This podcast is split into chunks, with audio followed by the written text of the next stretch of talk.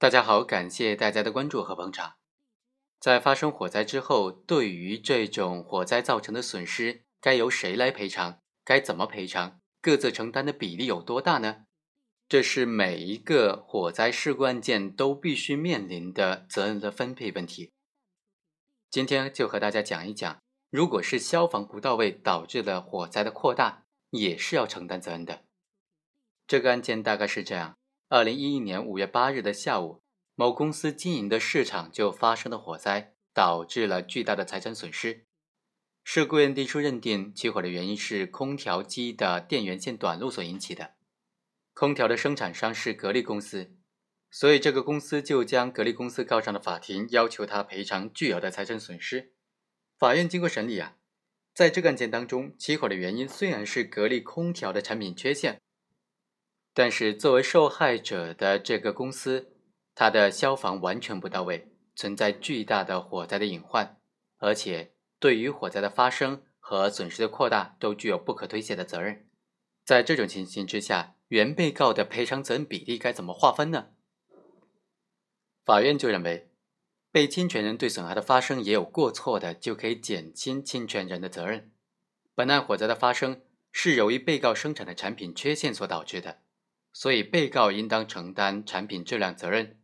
对原告的合理损失进行赔偿。引发这次火灾的原因，经过鉴定是空调器的电源线短路所导致的。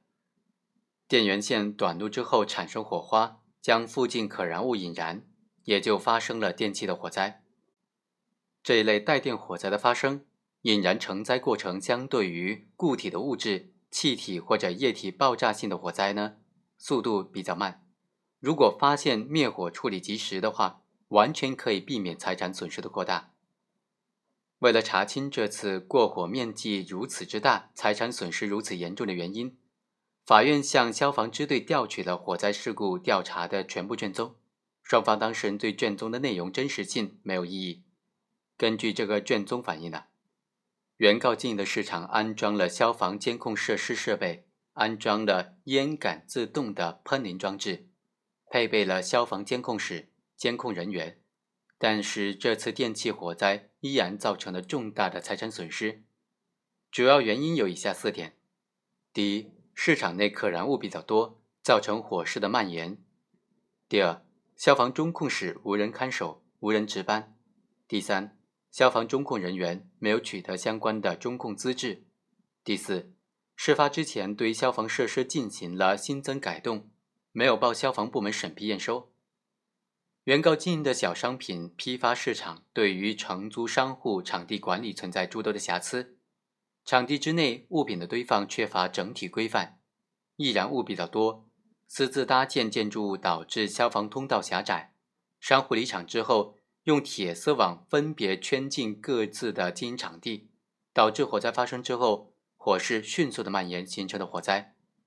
灭火工作受到环境影响，不能够及时的有效的扑救，过火面积才迅速的扩大，灭火过程才比较长。火情发生之后，由于消防中控室没有人值守，